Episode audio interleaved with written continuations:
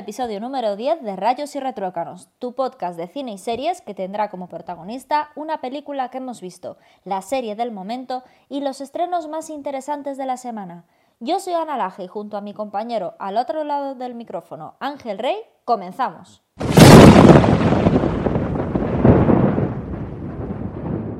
En esta edición del podcast de hoy vamos a hacer un top de las que consideramos las actrices más interesantes o con más proyección de futuro de la actualidad. Aunque también pondremos aquellas que simplemente nos llegan al corazoncito, tampoco vamos a ser tan puristas. Bueno, pues con el, con el top voy a comenzar yo. Como siempre vamos a hacer del quinto puesto al primero, ¿vale? Yo en el quinto puesto tengo a Ana Castillo, porque me parece que es una actriz con un potencial tremendo y creo que tiene una cualidad que es que es una, es, una actriz muy joven, eh, muy natural, muy fresca, ya hemos hablado de ella varias veces y que yo creo que en este momento eh, es el mayor potencial a nivel actoral que tiene el cine español y yo apuesto por ella, vamos, hasta el infinito y más allá. En el cuarto, en el cuarto puesto he puesto a Margot Robbie porque es una actriz que en un, comienzo pues, no me había llamado demasiado la atención. Creo que la primera vez que la vi fue en, Wall Street, en, de, de, Scorsese con Leonardo DiCaprio, el lobo de Wall Street. Y bueno, sí es una chica muy guapa, eh, tampoco tenía un papel donde se pudiera eh, bueno, donde pudiera dar rienda suelta a todo su talento y no me llamó demasiado la atención, pero sí que es cierto que poco a poco con los papeles que ha ido teniendo eh, me ha impresionado y la última película que he visto de ella, que ha sido la de Aves de Presa, la de Harley Kim, me ha dejado flipando. O sea, hace un papelón. O sea, no parece ella. Eh, por los gestos, por la forma de hablar, es que no parece ella. Salí del cine súper contenta, creo que ya lo había mencionado, que la había visto y que había salido muy contenta, pero sobre todo ella es que llena la pantalla, me, vamos, la he puesto en mi top porque pues un poco como una lección hacia mí, ¿no? De, decir, juez, que la tenías en muy baja estima y fíjate ahora eh, eh, lo que, cómo te ha sorprendido, ¿no? Así que por eso la pongo en el top. Y luego, bueno, también destaco el papel de Yotonya, que, que fue una pasada, a mí me encantó. Luego, en el tercer puesto pongo, bueno, aquí sería lo que dije antes, ¿no? De que también nos vamos a dejar llevar un poquito por el corazoncito. A mí hay una actriz que, me vuelve loca y no es Meryl Streep, que también, ¿no? Pero bueno, para mí la actriz es Julianne Moore porque eh, una de mis películas favoritas es Las Horas y me parece que está soberbia. Y luego otra de mis películas favoritas es Boogie Nights de Paul Thomas Anderson y, también está soberbia. Entonces, pues, pues la he puesto en tercer lugar porque, bueno, dejándome llevar por, por, mi corazoncito y por lo que significa ella todo como actriz. ¿no? En segundo puesto he puesto a Amy Adams, porque creo que es una injusticia lo que están haciendo con esta mujer. O sea, necesita un Oscar ya. Necesita, o sea, que alguien, esto, esto va a ser el eterno Leonardo DiCaprio, ¿no? Pues yo creo que con Amy Adams está pasando un poquito lo mismo.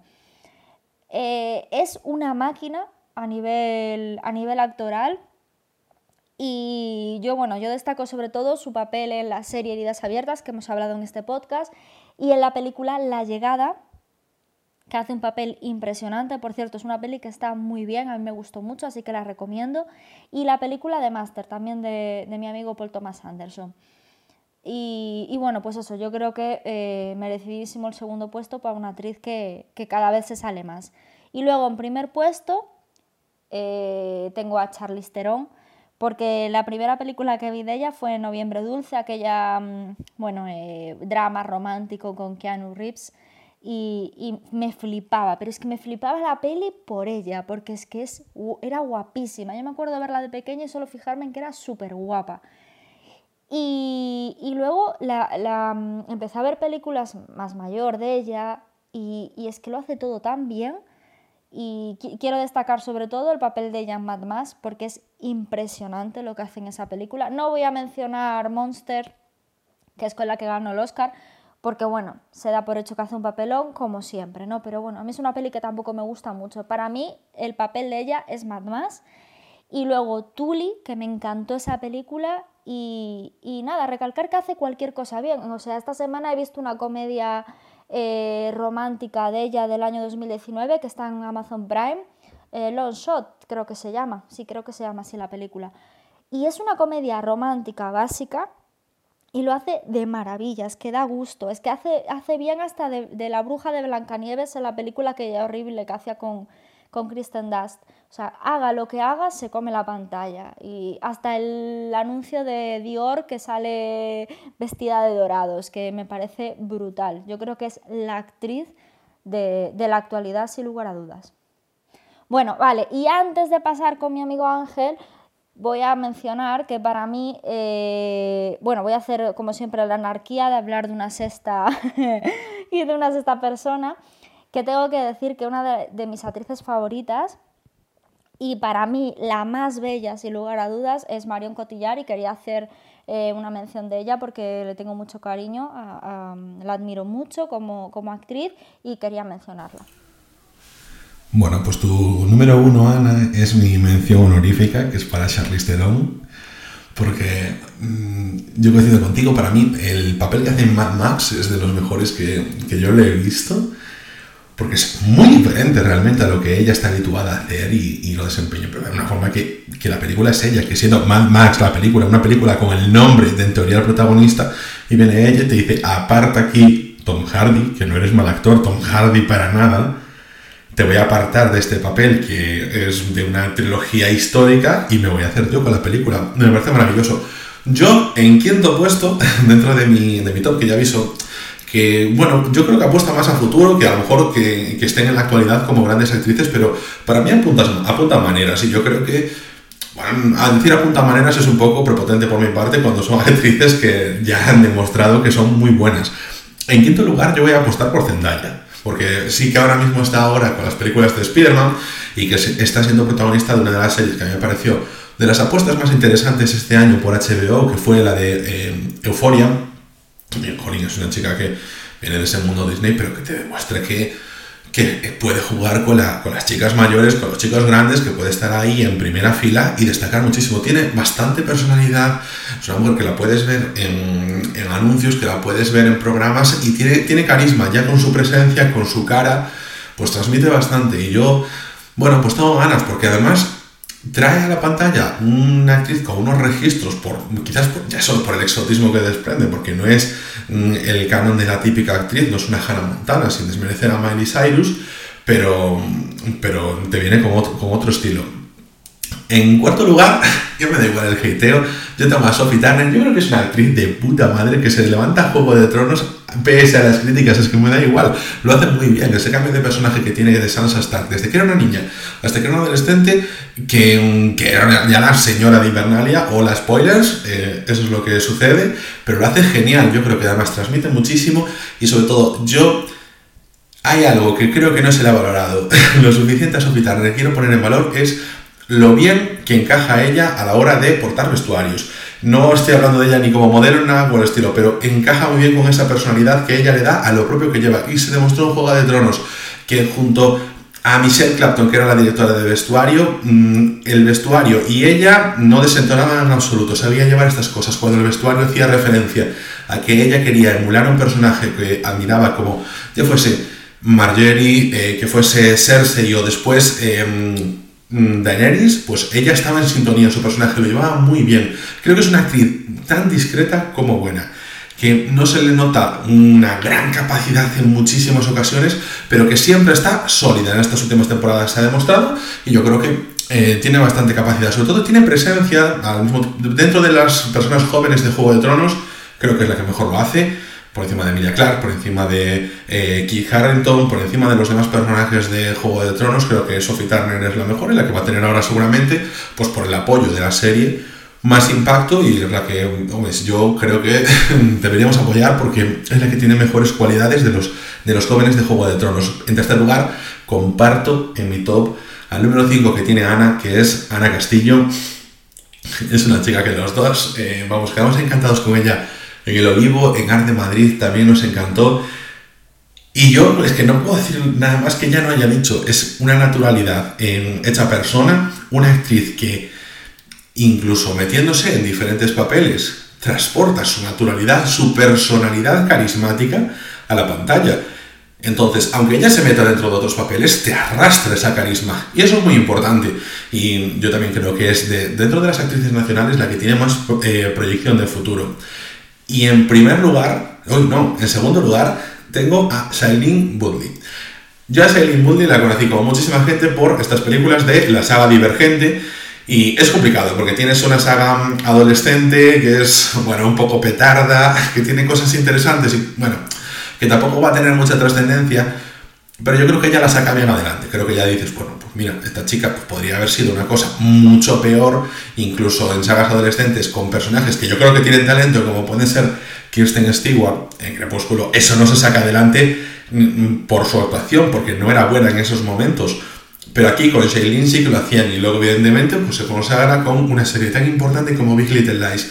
Que claro, ahí evidentemente pues tienes pues unos cuatro espejos muy buenos a los que verte, que pues son aquí las amigas de Meryl Streep en la segunda parte, eh, ay, no me sale, eh, Nicole Kidman y Ana, eh, échame una mano porque no me está saliendo el nombre de... Sí, nunca me sale el nombre, a mí tampoco. Reese Witherspoon, vale, vale. Jolín, es que lo tenía, lo tenía bloqueado. Pues ahí realmente tienes unos papelazos que, que, puedes ella ver, que puede aprender de ellas, estar en contacto con ellas, aprender esas técnicas y se nota, porque al final en la serie ves que es evidentemente la más joven, que a su lado no es tan buena actriz, pero que es muy buena actriz, que evidentemente destacar al lado de esas grandes actrices es muy complicado. Yo no creo que destaque para nada en absoluto. Creo que es una chica que tiene también bastante proyección y a mí me gusta, me, me, transmite muy buen rollo. Me transmite algo que, por ejemplo, hace años me transmitía Jennifer Lawrence. Y, yo creo que, bueno, que así como Jennifer Lawrence creo que queda un poco desaparecida, lo comentábamos Ana y yo hace poco, yo creo que Shailene Woodley pues también tiene buenas cualidades y podría destacar.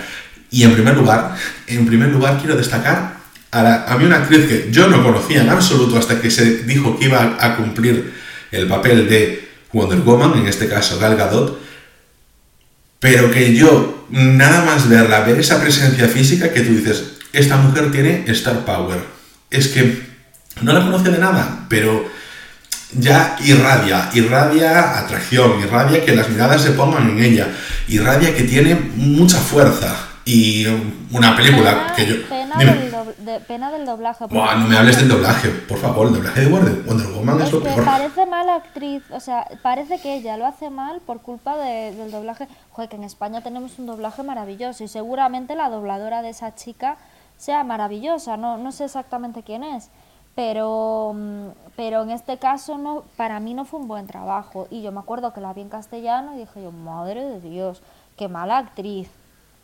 Porque es que yo cuando yo la, estaba viendo, te, mm, decía, la puse, la puse en castellano porque la que, no, no tenía muchas esperanzas en esa película, pero bueno, dije, la pongo mientras hago otra cosa, tal, la tengo de fondo y tal.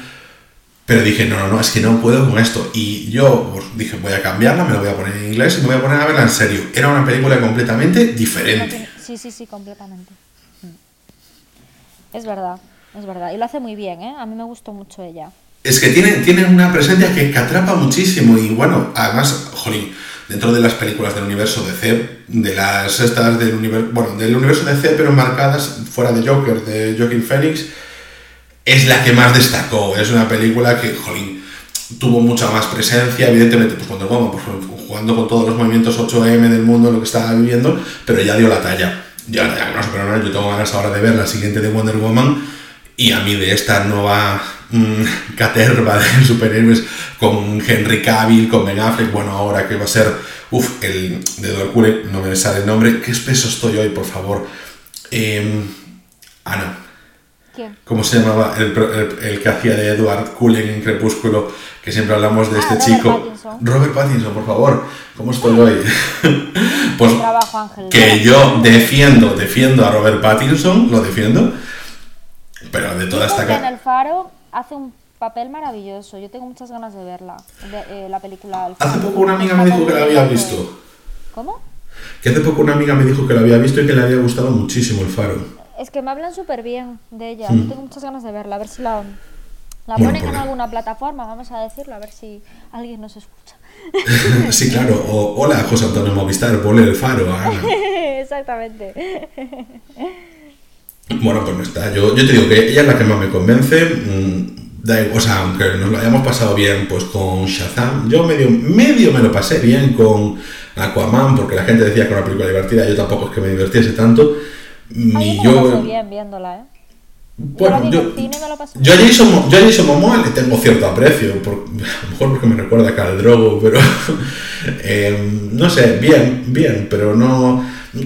Pensé que iba a ser más divertida, pensé que iba a ser más... Para ver en el cine está guay, ¿sabes? Para ver en el hmm. cine está guay. Bueno, pues yo creo que con esto ya, ya podemos terminar con nuestro top y pasar a la película de la semana.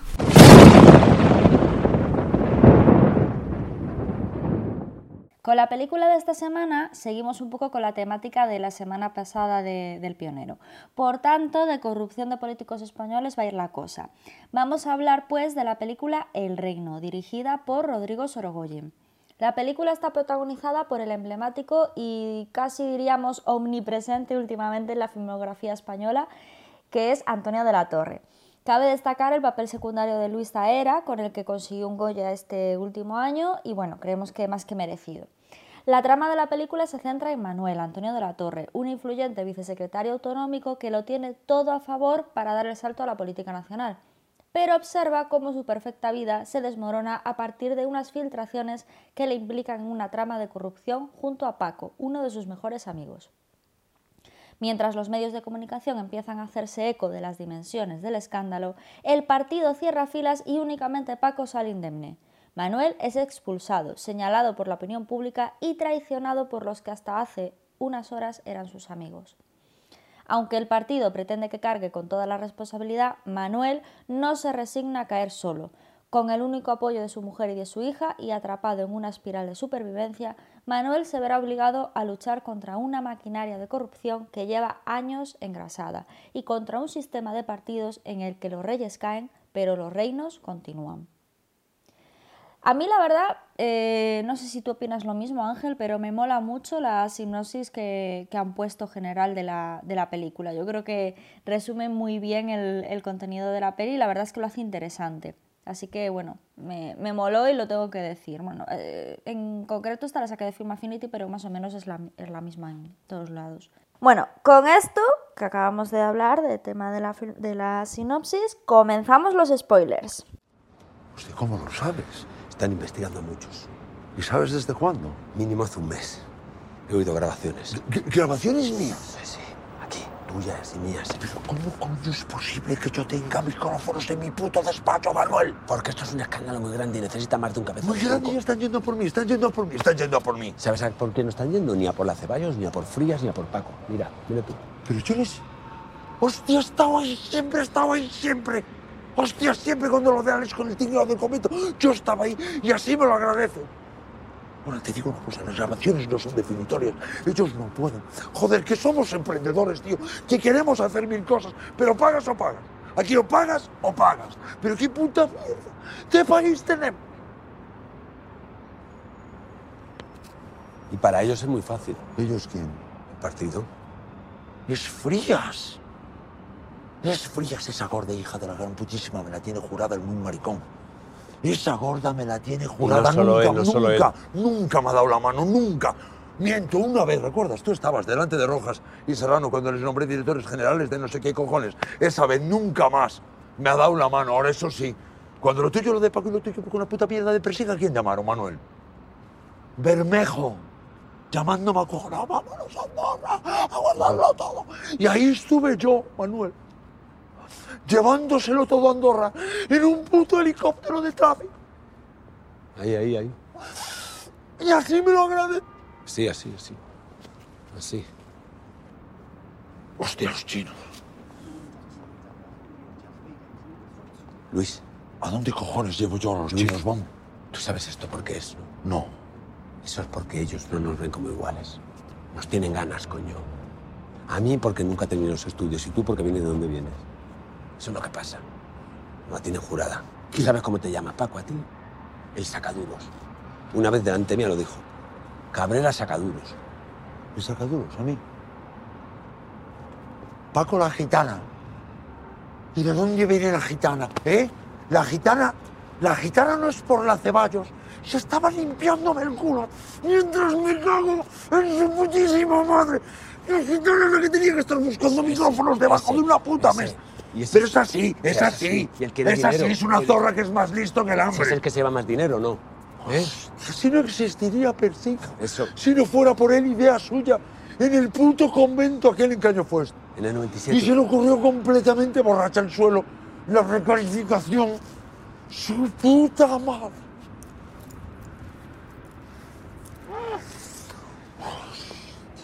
Pero esto no va a cambiar, ¿eh? ¿Verdad? Aquí no va a cambiar nunca nada, jamás. En la puta vida aquí hay que pasar por caja siempre. Aquí hay que pasar por caja siempre. Y cuando hay problemas feos de cojones, ¿a quién llaman? A ti. Almenda Lerenda. Y la gitana haciéndose la egipcia. Que no hay nadie en el puto mundo que lo haga como él. Nadie.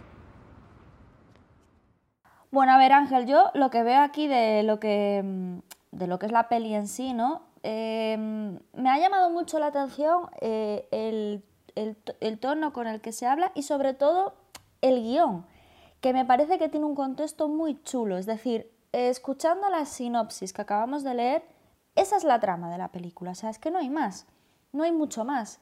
Esa es la trama, la sinopsis, pero es que la película no lo ves por los acontecimientos que van pasando Tú no ves la película por la introducción, el nudo, el desenlace y a ver qué pasa al final, ¿no?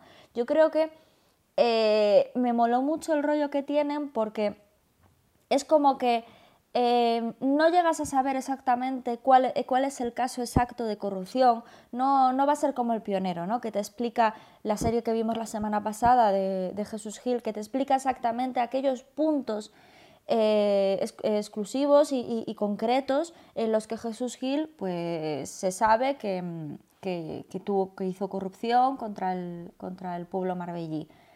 Bueno, pues aquí no, no se va a hablar exactamente de los puntos de corrupción, no se va a hablar exactamente de una trama de corrupción, se va a hablar de un contexto, de un contexto en el que los políticos vivían con una normalidad, de ahí el reino, ¿no? El reino que tenían montado y que siguen teniendo montado, por desgracia, entonces, ese, ese reino que tiene montado ese contexto y la trama en sí no va a ser lo importante.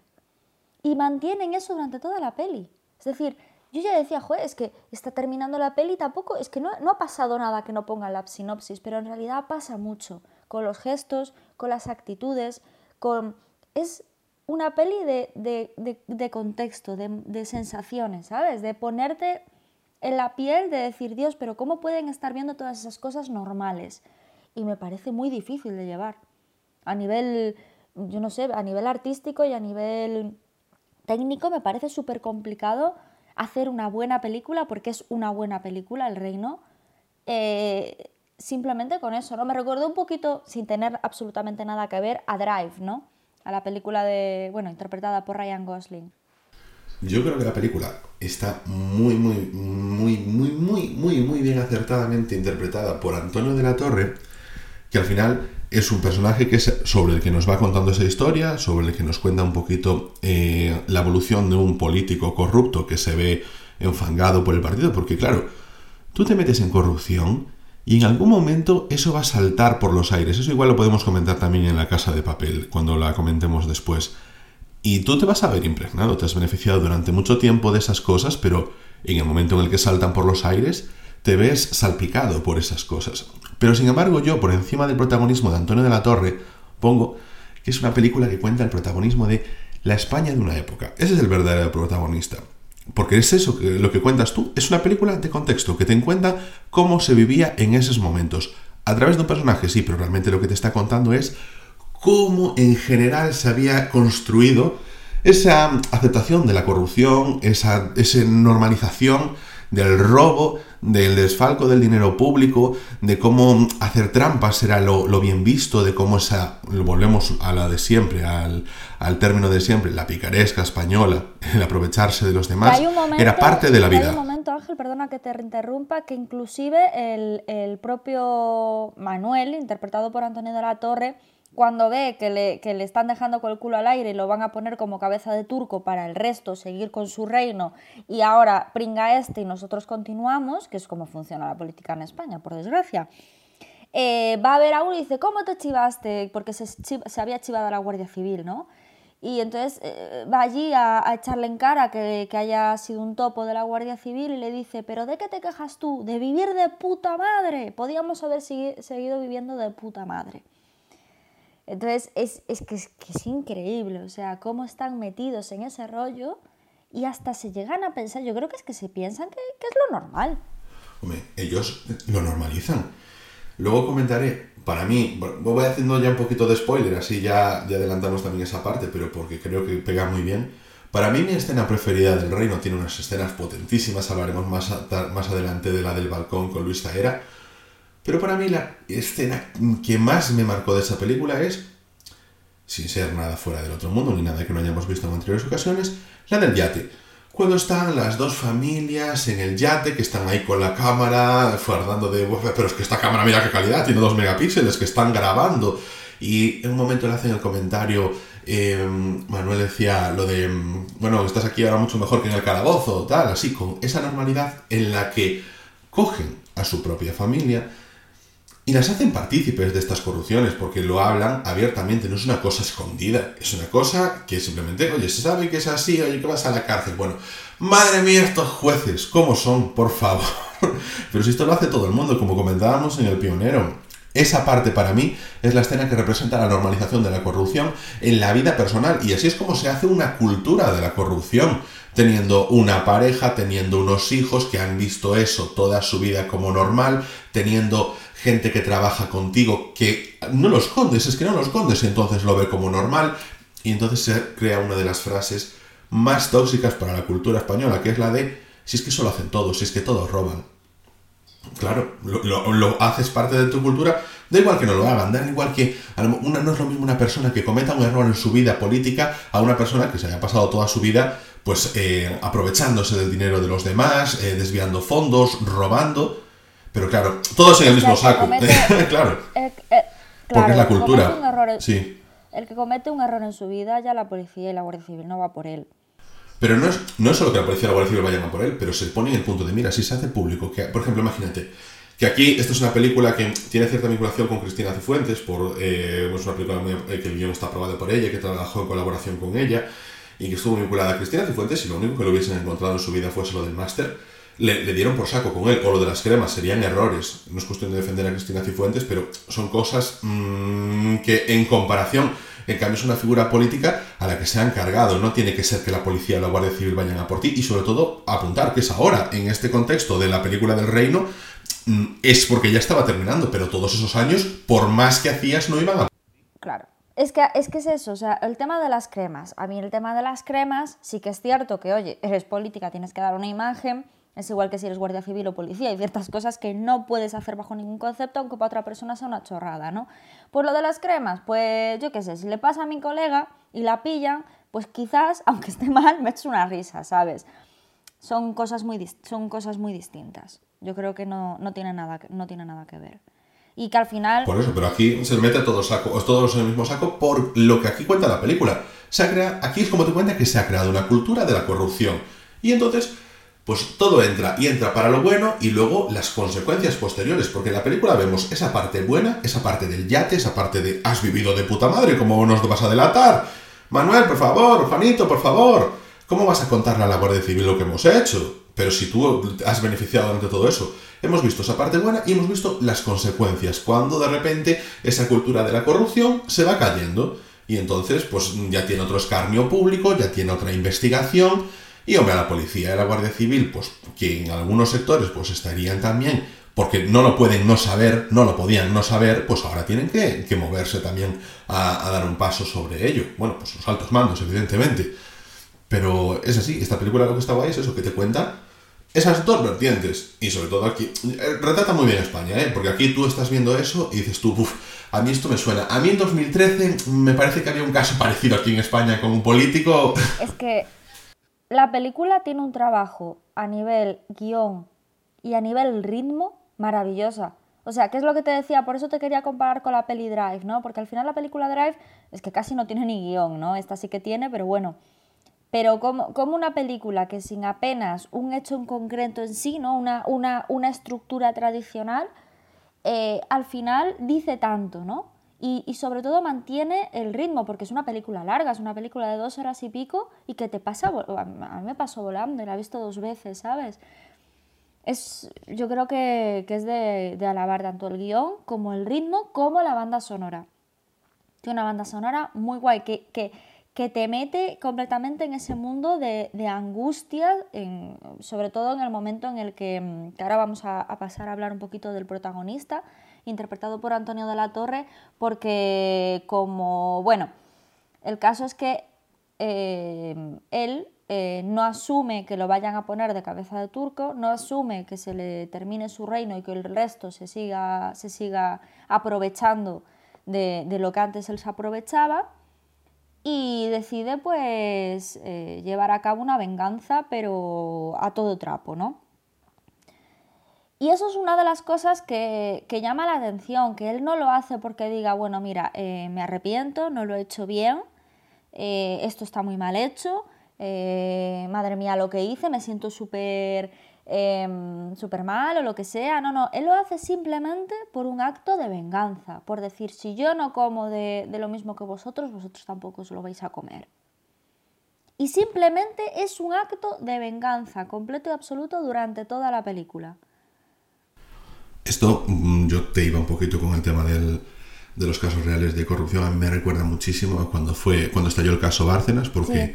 creo que había sido el 31 de enero de 2013 se había filtrado los papeles de Bárcenas. Ahí fue como la gran debacle de la corrupción cuando empezó a estallar todo aquí en España, cuando empezó a, a, a saltar las costuras realmente a raíz de ese caso. Y unos días después, un par de semanas después, el mismo Bárcenas, mmm, después de que evidentemente lo pusieran en la picota, aunque él ya hubiese estado imputado de antes y todas esas cosas, en ese momento se le puso en la picota, se le cargó el muerto de todo y un par de semanas después, unos días después, Bárcenas, ¿qué hizo? Por la mañana, al mediodía y a la tarde presentó tres denuncias contra el Partido Popular. Ahí con sus santos cojones y dijo, pues es que os vais a enterar, es que yo aquí tengo mi fuerza también porque tengo para tirar del carro. Al final, en esta película, pues yo veo muchas similitudes con eso. Fue un caso que yo sigue bastante y, en, en, las dinámicas que sigue. Por eso digo, al final es el retrato de la caída también de la cultura de la corrupción. Que no es que sea una caída, pero de esa normalización, por lo menos, sí. Y, y, aquí el hecho de que Antonio de la Torre diga, bueno, pues que yo me llevo por delante de quien sea, porque total, mi vida ya me la habéis jodido.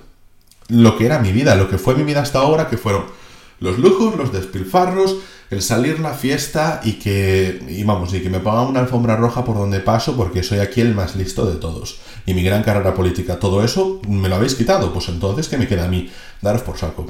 Y a mí lo que me ha gustado mucho es que cuando empieza con su venganza eh, personal, porque es una venganza personal, eh, el partido pues eh, se, deja caer como que contrata a un sicario para matarlo, ¿no? Entonces en ese momento en el que él intenta buscar pruebas y más pruebas para empezar a tirar del hilo, se mete en casa de un, compa de un compañero, está su hija dentro, le dice, no, es que me llamó tu padre, que necesito unos papeles ya, porque no sé qué, porque no sé cuánto. Bueno, se monta ahí un rollo y él consigue esos papeles, escapa y va por él un sicario y lo intenta matar. Entonces la música... Bueno, una, de la, una, una, de las escenas más tensas, sí. la de la casa, cuando va a buscar los papeles. Sí. Pues la... Porque a mí me encantó. A mí me moló mucho como la música, que es una música electrónica que pone de los nervios, eh, se compenetra tanto con esas escenas. Es que es una película muy bien pensada, muy cuidada en, en todos esos puntos que muchas veces las pelis se centran más en lo que es hablamos de nuevo, el contenido en sí, la trama en sí, la, la estructura de la trama y no tanto en esos detalles, ¿no? Y es una película con, con, muchos detalles en ese sentido que, que, a mí me molaron mucho, está muy bien compenetrada la, la banda sonora. Por separado no la escucharía en la vida, pero en la película está maravillosa. Bueno, y otra de las cosas que quiero hablar contigo es qué te pareció eh, el final de la película con la escena de la, de la periodista. A ver, en el final de la película Sí, bueno, el personaje de Antonio de la Torre ya decide confesar, pero decide confesar en abierto, en televisión, en una entrevista simulando lo que era el plató del objetivo. Hay que pensar que en ese momento pues el objetivo llevaba creo que un año así de andanzas o dos años, bueno, eh, y la verdad es que pues siempre se traían eso a políticos de primer nivel y tenías ahí declaraciones muy importantes y al final es un programa de los de entrevista política más importantes de la semana dentro de la parrilla televisiva de España. Entonces tú tienes un personaje que es Ana Pastor, o sea, la actriz hace un personaje de Ana Pastor, Ana Pastor supervisó ese guion, Ana Pastor estuvo muy involucrada en ese sentido porque, porque al final es una de las entrevistadoras consideradas más eh, ofensivas en las entrevistas, que ataca mucho, que es muy incisiva. ¿Qué pasa? Que eso también pues, te pone un contrapunto porque la, la, película, al tener un personaje que está tan claramente enfocado a ella, pues va a tener muchísimas quejas por la polarización que tiene Ana Pastor dentro de nuestra sociedad. Entonces ya es algo que te sacan de la película para ponerte en la situación de España real y entonces a ti, si te cae en simpatía o no te cae en simpatía Ana Pastor, vas a tener una opinión u otra independientemente de lo que te haya parecido la película. Pero ahí, como la vinculas a ella, eso va a tener, levantó polémica por eso. A ver, yo la verdad es que pensé que, estaba basado un poquito en, el tema del objetivo de Ana Pastor, pero no sabía que estaba involucrada, ¿no? Me lo dijiste tú hace, hace bien poco. No sabía que en concreto estaba involucrada en, en, la película. Y, a mí me moló mucho el final. O sea, yo he, estado viendo críticas de que, de que no les gustó, porque, a ver, lo que pasa en concreto es que ellos como que durante la película llegan a un pacto de que si él consigue una historia, o sea, los papeles, lo que decía Ángel antes de los papeles de Bárcena, pues los papeles de este protagonista que consigue cuando va a esa casa del amigo donde está la hija, ¿no? Que es lo que decía Ángel, que es una escena muy tensa. Bueno, pues que si, consiga, si conseguía una historia con pruebas, que él iba a hablar para ella. Y entonces como que tienen así un poquito de, bueno, una, una buena relación eh, justo antes de salir eh, al, plató de lo, bueno, de lo que representaría el objetivo, está, están de muy buen rollo, pero una vez se sienta y las cámaras se ponen en acción, ella cambia por completo la actitud y empieza a ir a por él a saco paco.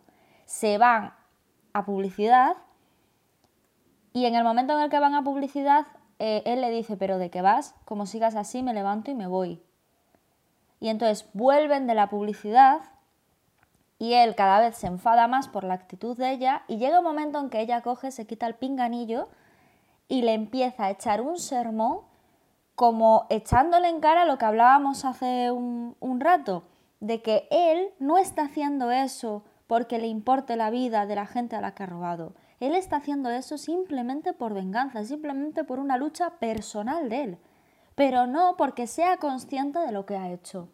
Y en ese momento que le está echando el sermón y la bronca, se corta la película y se termina. Y ha sido muy criticado. A mí me parece muy bueno al final. Es que, claro, ¿cómo vas a terminar esa película? Eh, la típica peli que termina y dice, y a través de frases eh, escritas te dice eh, el resultado de los juicios o lo que sea, como si fuera casi un biopic. No, yo creo que fue, o sea, la película se basa en detalles, la película se basa en contexto y terminó siguiendo, fijándose en, en los detalles y en el contexto, ¿no?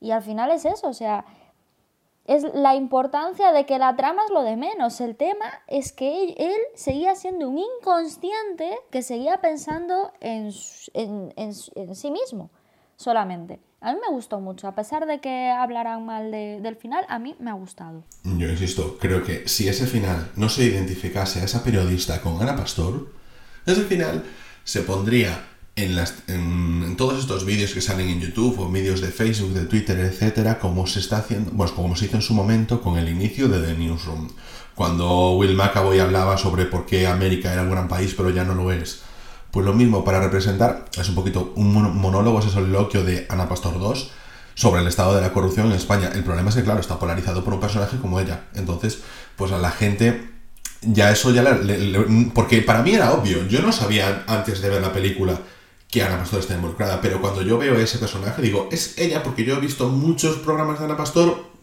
y era Ana Pastor.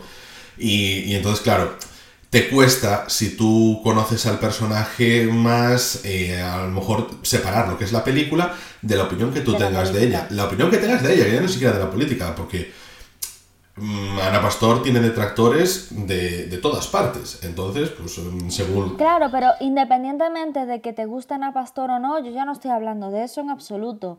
Al final es una manera que tiene la película de representar a nuestro país. Y en nuestro país está ese personaje. Es como si hubieran puesto a Ana Rosa. Pues Ana Rosa... No, pero, pero te digo, no, el problema con las críticas yo creo que viene de ahí. O sea, evidentemente, yo. Claro, claro, Si fuese un. No, pero no, no Ana Rosa, pero pon simplemente periodista random, que no representase a nada conocido, una cara que no ubicásemos con ninguno. Si fuese un periodista random, que no lo identificásemos, ese final estaría perfecto. Punto. Ya está. Es que no hubiese pasado nada más. Entonces yo ahí es donde veo, donde veo realmente el foco de la crítica. Pero bueno, ¿A ti te gustó, mucho más. A mí me parece un poco cargante, pero me gustó un poco cargante por ese esa parte, por cómo estaba. Más que bien por cómo estaba enfocado, ¿no? En plan, eh, con ella con ese primer plano, ella ahí hablando, tal, como interpelando a la gente, realmente, porque lo estaba interpelando a él, pero como si le hablase a los demás sobre cómo es esta sociedad. Bueno, pues eh, un poco también moralista, evidentemente sí, pero es difícil condensar eso en cuatro o cinco frases eh, al final de una película con toda esa tensión sin parecerlo pues como te pueden a veces mm, parecer un poquito cargantes esos discursos que te van hacia ti, hacia ti como persona para interpelar a tu, a tu humanidad. Bueno, pues, pero sin más, o sea, creo que bien. A ver, es que la película, la película lo que hizo con ese final es, es, quitar completamente, porque durante la peli incluso llegas a empatizar con él porque casi lo matan, ¿no? Porque le, contrataron un sicario y casi lo matan. Y entonces es como, termino con esto, pero, o sea, olvidaros de defender a este tío que este tío es un ladrón, este tío no está pensando en vosotros. Eso me parece importante, que es lo que decíamos la semana pasada del pionero, que echábamos un poco de menos, eh, joder, que se le diera caña.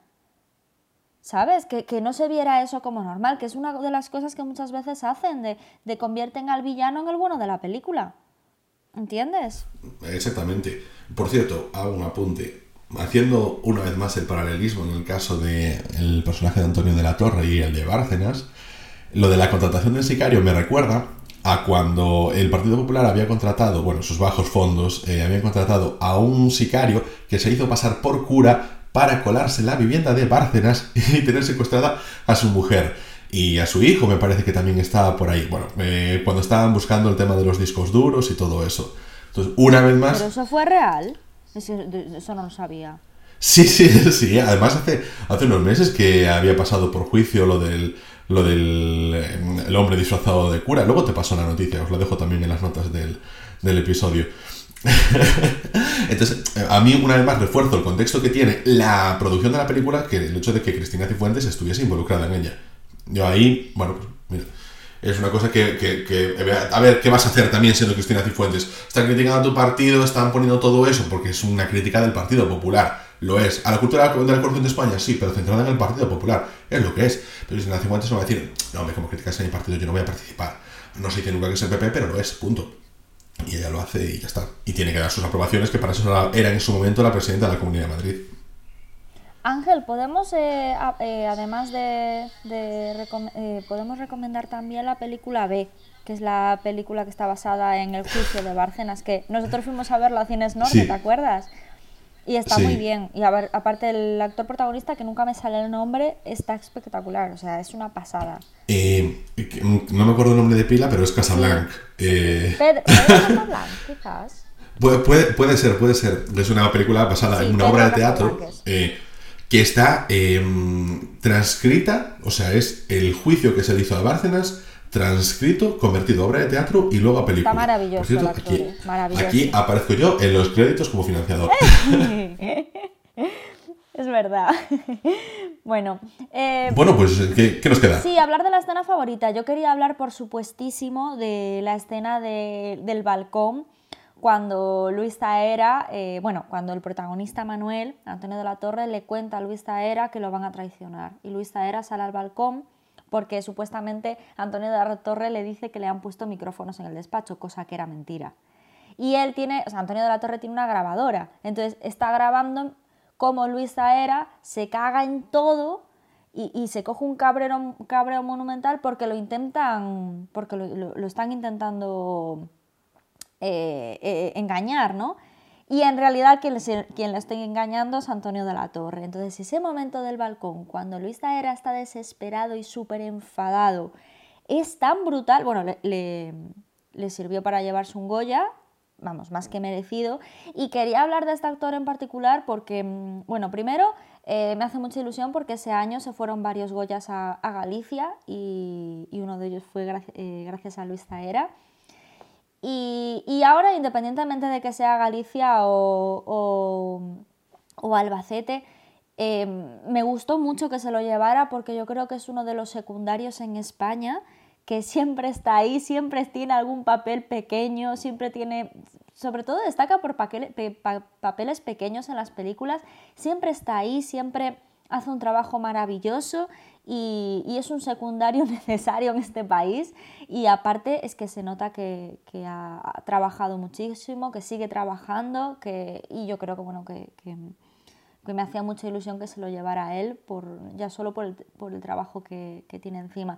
Y quizás es el Goya eh, que he visto con, con, más ganas, junto con el de Javier Cámara, cuando se lo llevó con la película de David Trueba, la de Vivir es fácil para los ojos cerrados, con los ojos cerrados, porque, bueno, creía que, yo creo que Javier Cámara ya hacía muchísimo que se tenía que haber llevado un Goya y, y lo disfruté mogollón y en caso de Luis Zaera, pues exactamente lo mismo. Bueno, pues mi escena preferida, la he comentado antes, es la del, en, la, que están en el yate las dos familias, porque, bueno, para mí lo que decía antes, representa esa vidorra de la cultura de la corrupción en la que eh, no se ha terminado de la cultura de la corrupción ni ha comenzado la cultura de la limpieza, por decirlo de alguna forma, pero está a medias a medias. Pasa uno por el calabozo, se ríen, se lo pasan bien y no son conscientes de la que se les viene encima en ese sentido.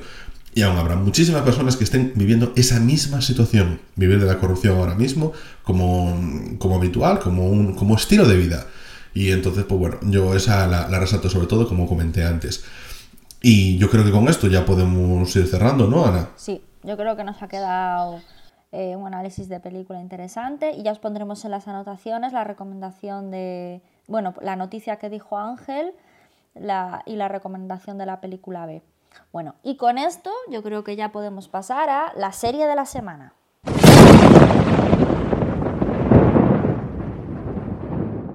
Esta semana vamos a hablar de la serie que mm, puede ser una de las series más importantes de la ficción española en todo el mundo, si no es que lo es. Y estamos hablando de La Casa de Papel, que se estrenó recientemente en su temporada 4 dentro de, Netflix, que es ahora la, la plataforma que se encarga de ella. En este caso vamos a resumir un poquito eh, la parte principal de la trama de La Casa de Papel, su trama originaria, y comentaremos un poquito sobre esta nueva temporada.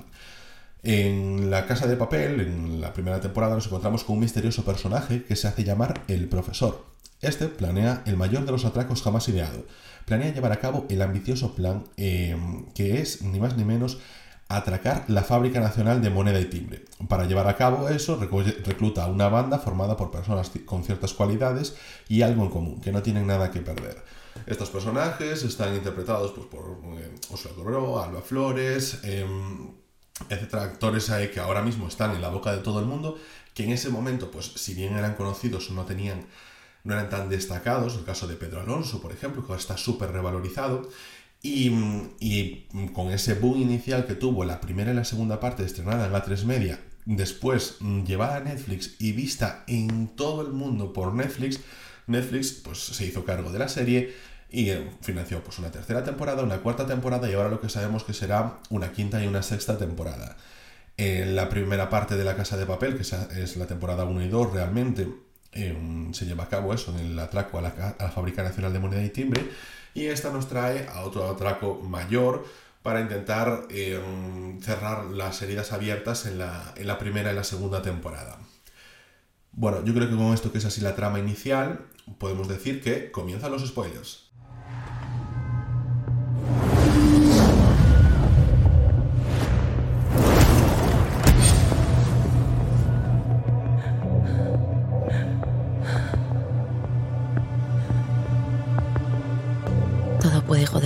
De segundo. El momento en el que sientes la muerte en la nuca y sabes que nada podrá ser como antes.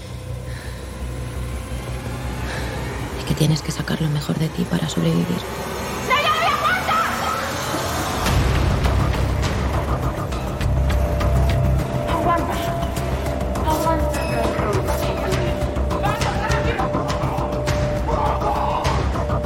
Todos llevamos un francotirador apuntándonos al corazón. Pero el terror de verdad llega cuando esa bala no te da a ti y se lleva por delante a una persona que amas.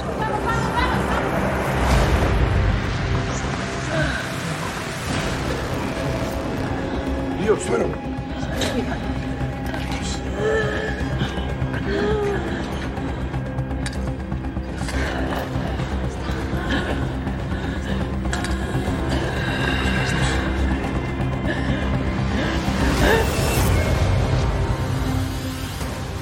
profesor era quien más sentía ese terror. En su pecho se habían unido dos palabras que nunca deberían acercarse, amor y muerte. Y eso lo cortocircuitó. Mientras corría por el bosque,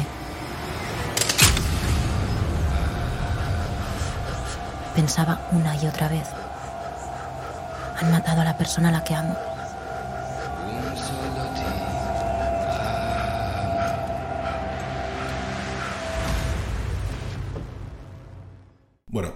No sé si realmente, Ana, tú lo has visto tan, tan mal como yo, pero esta me ha decepcionado muchísimo. Tú yo sé que has dicho horrible. ¿Por qué? Porque venimos de una temporada que a mí, la 3, ya no me gustó. Y yo esperaba que en esta temporada 4 mmm, siguiese en esa línea, pero la verdad es que me gustó aún menos, sinceramente. Tiene algo que La Casa de Papel mantenía muy bien, que era el ritmo. Es una serie que para mí tiene muchísimo ritmo. ¿Qué pasa? Mm, sí que peca de, de cuestiones, mm, de salidas de guion muy facilonas. En la temporada 3, pues mm, ya costaba decir, ostras, es que em, va a repetir la fórmula de la primera, de la primera temporada cuando hacen el, el, atraco a la Casa Nacional de la Moneda y Timbre y, y, por unos motivos un poco peregrinos, porque realmente esos motivos pues te pueden servir para hacer una temporada 7 y 8, una 9 y 10, etcétera, porque capturan a uno de los personajes después de del primer atraco y entonces pues para que lo liberen pues organizan un atraco aún mayor para llamar más la atención para que los focos mediáticos se pongan sobre ellos. Bueno para mí una de las peores cosas de la casa de papel es que el inicio el inicio cuando comienza pues tiene ese componente también social ese componente político es decir cómo vamos a perturbar el sistema. Y yo creo que eso ya en la tercera temporada está totalmente obviado, en la cuarta temporada está obviado, en la parte 2 está obviada. Es una cosa con la que comienzan al principio y que yo le ponía expectativas y realmente no cumple. Pero sobre todo me, me da rabia porque creo que no sigue ni la propia constancia de la parte 3. Porque la parte 3 de la, de la serie, con, con lo que sucede, que es el disparo hacia Nairobi, bueno, pues em, empezaba como una, una de varios personajes diciendo que comenzaba una guerra. Y yo eso veo que termina la parte 3 así. Me genera unas expectativas, por lo menos de espectacularidad en la parte 4. Y sin embargo, resulta que eso todo queda como en el olvido. Eso de desaparece, se centra en otra trama completamente diferente dentro del mismo atraco, que es, hay uno de los personajes, un, voy a decirlo, como un super policía, como si fuese eso, un Rambo de la vida, que casualmente pues estaba allí dentro de, de la, de, del Banco de España, que era uno de los, el jefe de seguridad del gobernador del Banco de España, que resulta que además es un pirado y que se consigue escapar dentro de, del, del, atraco y entonces empieza a cazar a todos los personajes como si fuese Alien eh, buscando a Ripley por la nave. A mí eso es que me dejó muy frío. Es que me dejó muy frío. Es que esta, esta, esta temporada, vamos a ver, están lo que hicieron un atraco en dos temporadas, ¿no? La primera vez. Están haciendo ahora un, un atraco parecido en cuatro. Entonces, eso, eh, ¿cuál es el resultado? Que haya una cuarta temporada que lo único que se basa es lo que dices tú, en una persecución y en acción absurda, en acciones absurdas. O sea, la trama de la serie yo creo que puede saltar perfectamente de la, de la tercera temporada a la quinta. O sea, eso es lo que el resultado de extender lo que no se debe extender una serie. Eh, y eso ha sido eso ha sido lo que ha pasado. A ver, habrá quien te, habrá Habrá quien te diga, claro, pero es que antes los capítulos de la casa de papel duraban una hora y veinte y ahora duran 45 minutos, 50 minutos. Entonces, pues tienes un recorte también de tiempo. No obstante, te voy a decir una cosa. Por cómo iba la serie, cuando bueno, vamos a poner en situación. Aquí hay un personaje que es Palermo, que está introducido en la tercera temporada, que mm, tiene, no está eh, vinculado realmente a la banda de atracadores y entonces pues genera fricción con él y decide marcharse del atraco. Pero no se lo permiten y los posan junto con los demás rehenes y él pues ve a este tío, al Gandía, al jefe de seguridad del gobernador del Banco de España, como que les puede generar un problema. Y él necesita generar un poquito ese caos para que vuelvan a necesitar de él va a crear un problema, pues para que cuenten con él para resolverlo, porque él es un general. Eso, eh, eso está muy bien. Yo he de decir que eso está muy bien. Porque ese personaje está muy bien construido y todo lo que hace lo hace con sentido, he de decir. Pero, perdón, antes que te corte. Cuando sucede eso y Gandía es liberado, yo pensé, bueno, vale, se está terminando el episodio, se va a estar, el episodio que viene ya lo capturan, ya está, y se acabó. No pensé que fuese la trama de toda la temporada. A ver, es que ellos ya sabían que el Gandía iba a ser problemático porque antes de empezar el atraco ellos habían investigado. Y aquí es donde entra el papel de Berlín, porque en realidad es un atraco que había sido ideado por Palermo y por Berlín. Palermo estaba enamorado de Berlín. Y, mm, entonces ellos, Berlín había entrado eh, allí para ver, eh, bueno, pues para echar un ojo, ver la seguridad, ver cómo, bueno, analizar todo para llevar a cabo el atraco. Y ahí es donde eh, Berlín conoce a Gandía, porque era el guardaespaldas y el, el jefe de seguridad del gobernador. Y entonces cuando sale de allí le dice al profesor, vamos a tener que matar a este tío porque este tío nos va a dar problemas. Y el profesor dice que de eso nada, por favor que ni de coña, que no van a matar a nadie, ¿sabes? Que lo que van a hacer es al entrar, pues lo que hicieron, eh, nada más entrar, deshacerse de él, atándolo y esposándolo y ya está. Yo tengo ahí dos opiniones, dos cosas que decir. La primera es, en el papel de Berlín, yo creo que aquí se está contando con Berlín porque por parte de la productora es un actor inconmensurable y todas esas cosas que le están lavando. El mejor, el mejor de la casa de papel. Le están lavando la cara al personaje, también te he de decir que porque el personaje se las trae bien gordas, porque joder, pero le están lavando la cara con todas estas cosas anteriores que muestran, en plan, oh, qué, qué grande es Berlín, Berlín es un hijo de puta. Pero yo creo que lo están metiendo, ¿por qué? Porque cuando se hizo para 3 Media esto pues tenía una financiación y ahora pues querían también que Berlín se viese, o sea, que Pedro Alonso se viese beneficiado del gran éxito que tiene, porque al final su personaje que muere en la segunda temporada, pero lo estás teniendo en todas las temporadas con flashbacks, pues yo creo que también un poco por eso. Entonces, a mí eso me parece un detalle de producción, oye, bonito también, ¿eh? porque creo que además de las escenas, en las escenas del pasado, son de las mejores de la serie. A mí son las que más me gustan, pero tengo un problema con ellas, que es que todas las escenas del pasado de esta temporada son única y exclusivamente para poder justificar el hecho de que esta temporada vaya sobre Gandía. Sí, sí, sí, sí, sí, tal cual. Es, que es, lo que acabo de contar yo, que al final eso de Gandía se muestra en un flashback.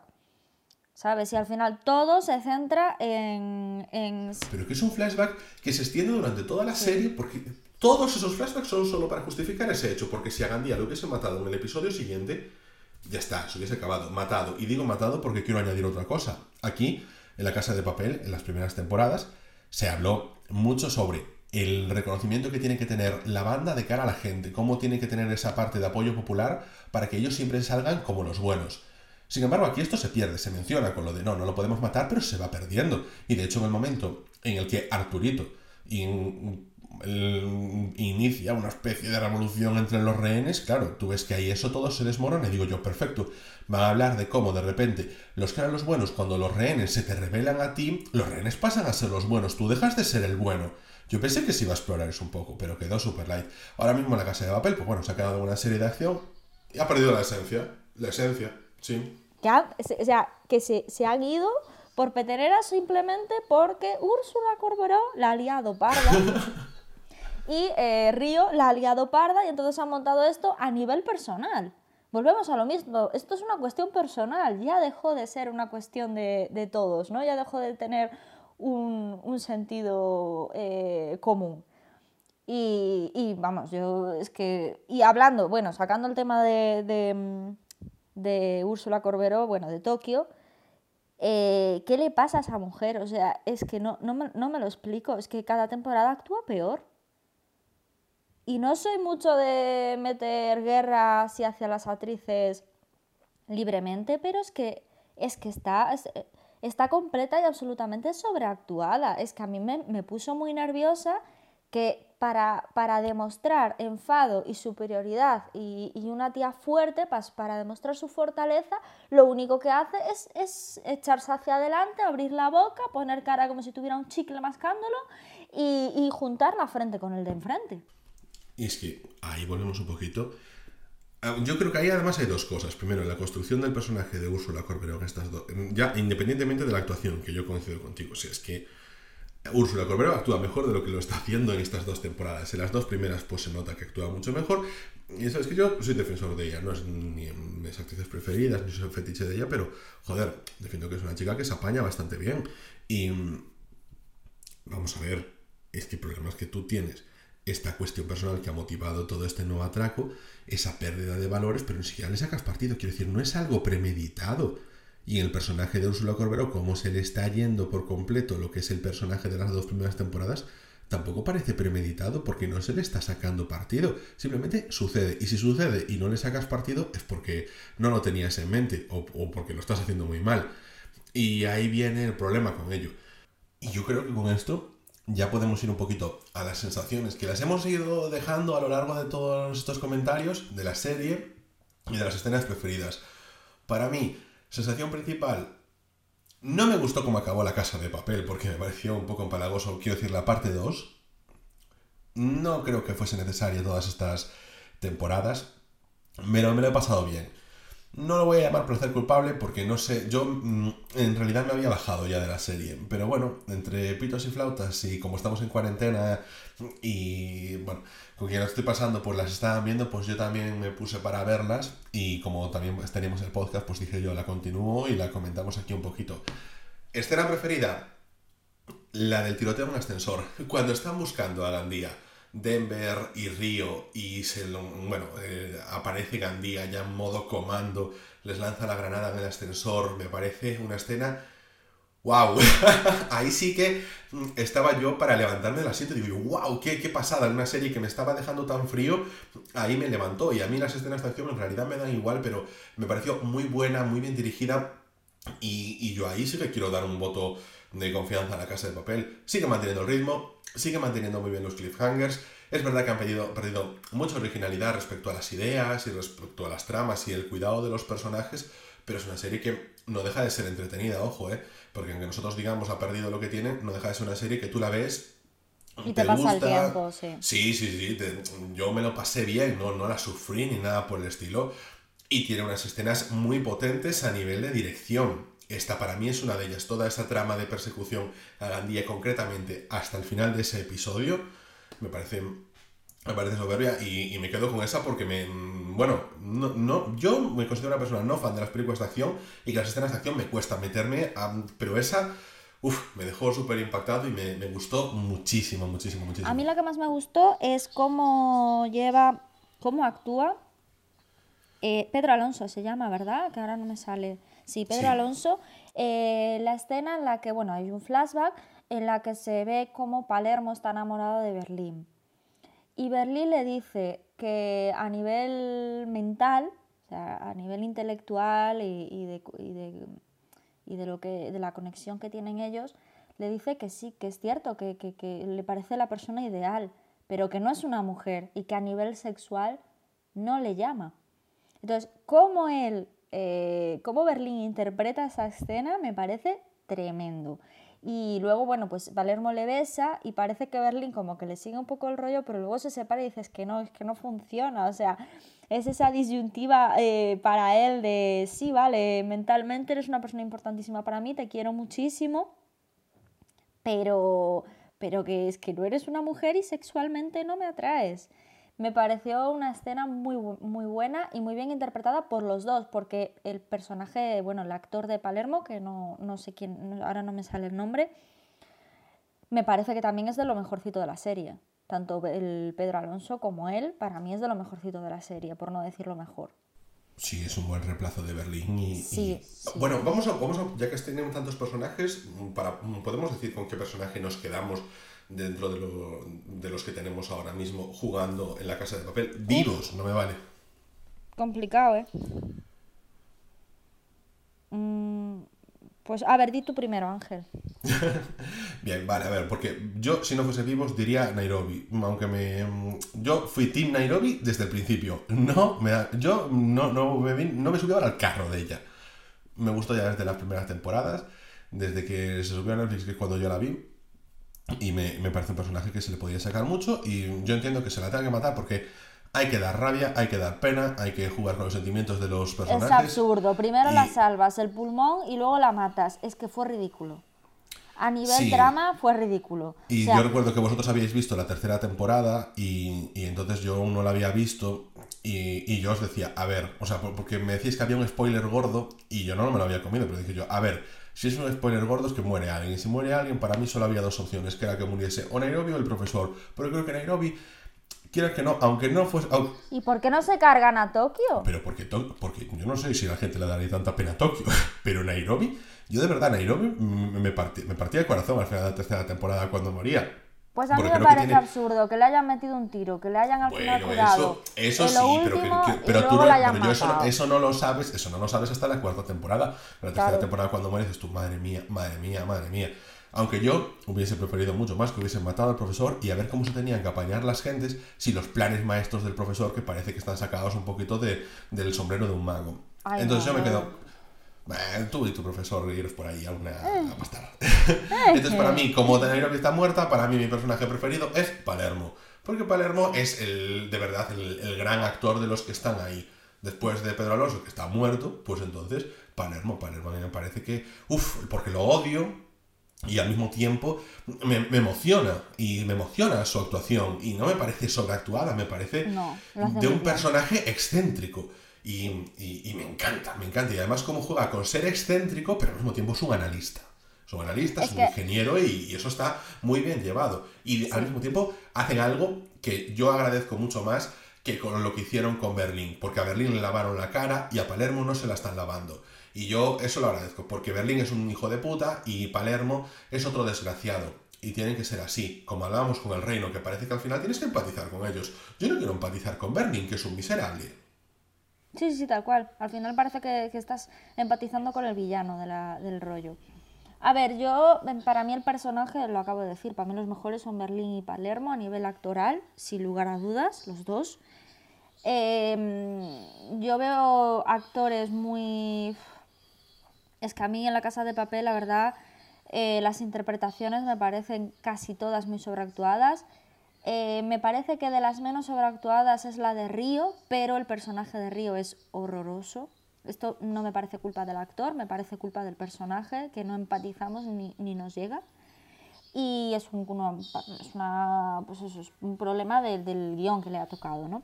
Pero sí que es cierto que para mí es el menos sobreactuado. El resto está muy sobreactuado. Otra actriz que me parece que no sobreactúa es la que hace la chica de pelo rizo, la que hace de mujer de Denver. De Estocolmo. Estocolmo, exacto.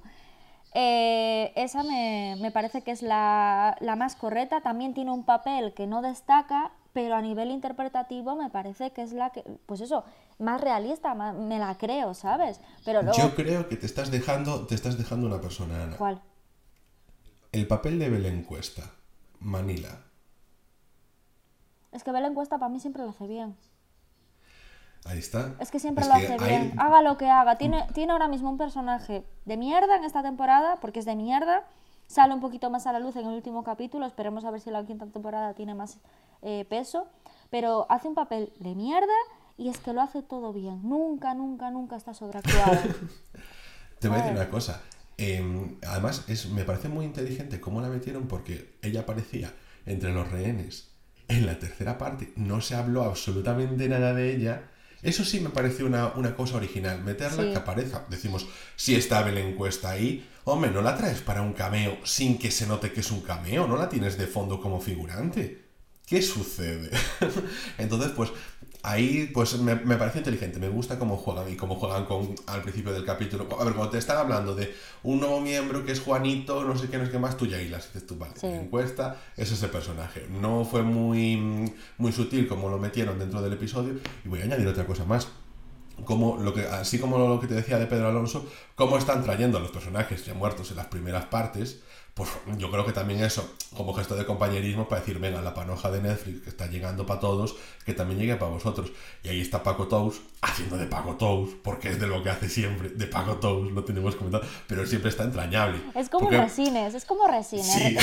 A ver, pero con el otro día, eh, Quique San Francisco dijo eh, es un actor tremendo, Antonio Resines, es brutal, es de lo mejorcito que tiene España, pero le va mejor haciendo de sí mismo. Entonces, como le va mejor haciendo de sí mismo, sigue haciendo el gestito con la mano y haciendo de, sí mismo. es el, gesto tan particular que tiene él de la mano.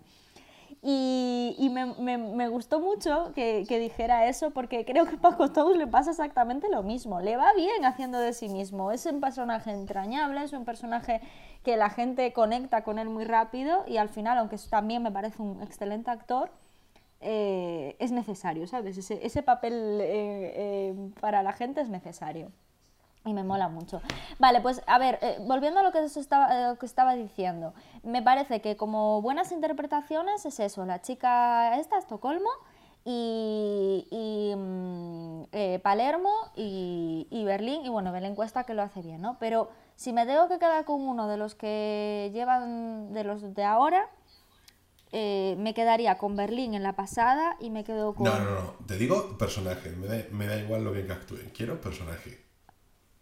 Es que, eh, vamos a ver, el personaje de Denver me horroriza.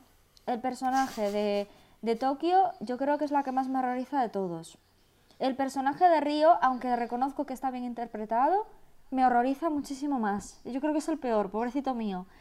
Y mm, es que Oso, me...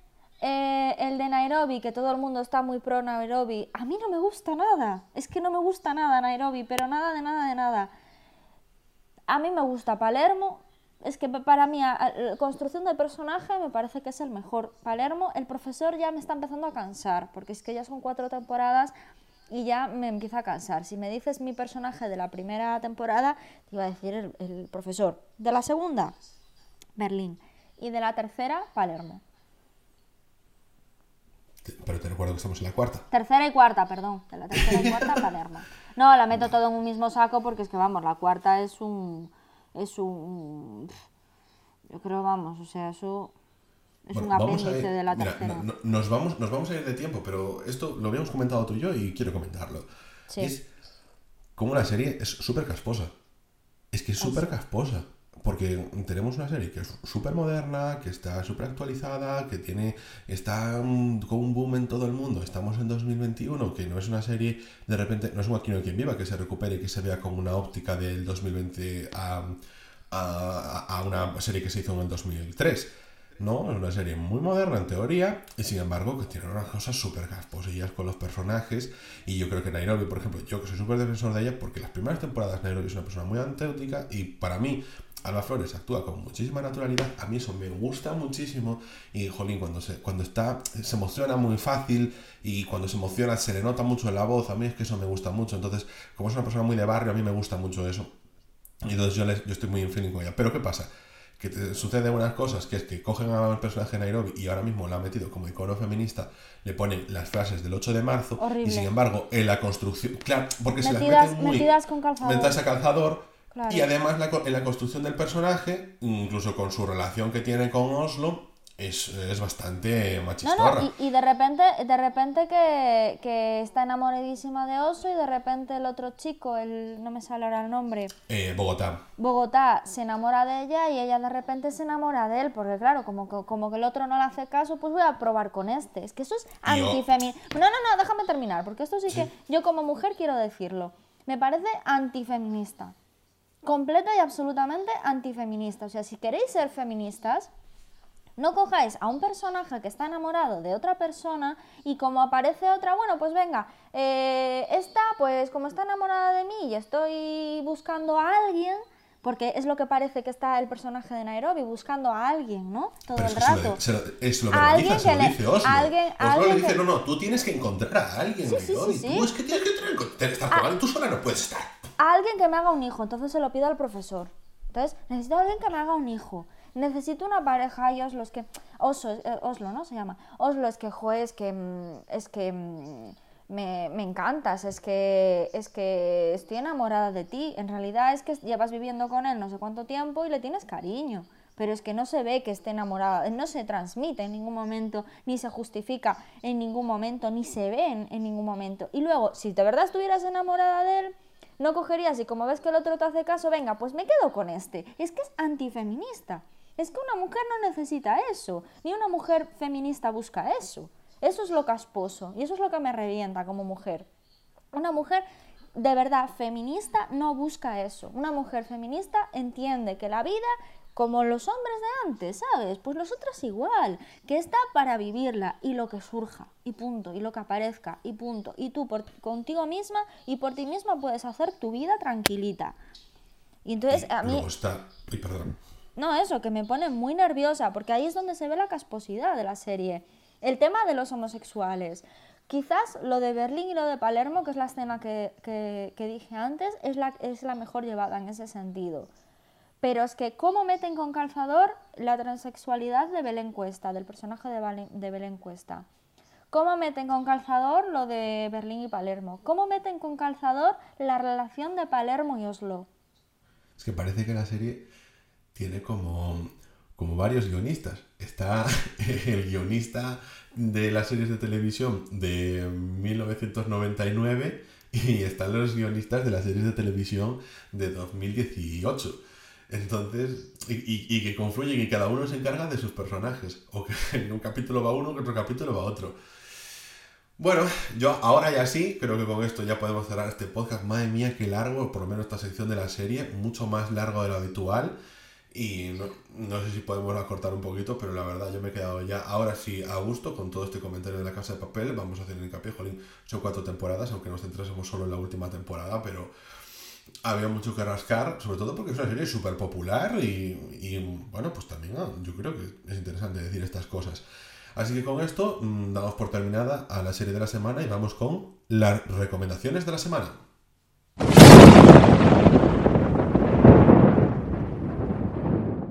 Esta semana eh, voy a recomendar una serie, bueno, es que esto no me lo esperaba en absoluto, o sea, hace unos, hace unos días, em, bueno, hace unas semanas, eh, fui consciente, porque claro, yo eh, me puse Disney Plus, bueno, lo tenemos Ángel y yo y tal, y súper bien, y claro, yo veía... anunciado The Clone Wars y yo, bueno, yo esa, yo esa serie ya la vi, porque claro, ya la vi hace, hace añísimos. Y de repente veo última temporada. Y entré en shock. O sea, dije yo, no puede ser. A ver, os cuento un poquito. Esta serie es una serie eh, en 3D que se emitió entre 2008 y 2013, durante seis temporadas, y narraba los acontecimientos que van desde la película de las guerras clon a la venganza de los Sith. Es, intermedio entre esas dos. Y estaba súper bien. Sí que es cierto que tiene muchos capítulos de relleno, muchas veces, así un poco infantiles incluso, pero luego tiene dos cosas muy, muy buenas, que son el, el personaje de Ahsoka Tano, que es un aprendiz de Anakin, que es impresionante, o sea, bueno, un aprendiz de Anakin. Es alucinante ese, personaje, que espero que hagan un spin-off y que hagan más, hagan más trabajos con, eh, basados en ella, porque es una pasada. Para mí es mi personaje favorito de Star Wars. Y luego tiene otra cosa muy buena que es que eh, la hija de George Lucas hizo eh, algunos de los, de los episodios finales que hablan sobre esa presencia de Anakin como el equilibrio entre el bien y el mal y un poco como que eh, predijeron lo que pasó en las nuevas películas de J. Abrams con el tema de que al final ni los Jedi ni, los Sith son, malos ni buenos, ¿no? que en realidad el equilibrio era a la mitad, era eh, eh, estar en el punto medio. Entonces, eso es, un, bueno, es, algo muy interesante que se habla durante muchos capítulos. También vuelve a salir Dark, Dark Maul. Eh, a mí me pareció tremenda la serie. Hay cosas mejores, hay cosas peores, pero hay puntos muy, muy buenos y puntos de mucha diversión y puntos de mucha calidad. Y ahora parece ser, bueno, yo lo descubrí hace poco, así de mm, tonta yo, que han hecho una última temporada porque terminó en 2013 de manera repentina y el personaje de Ahsoka queda en una situación completamente de intriga y terminó, eh, terminó y no la, no la volvieron a retomar. Y ahora, años después, Disney ha decidido retomar esa serie para darle punto y final con, una serie de, de, 12, de 12 episodios.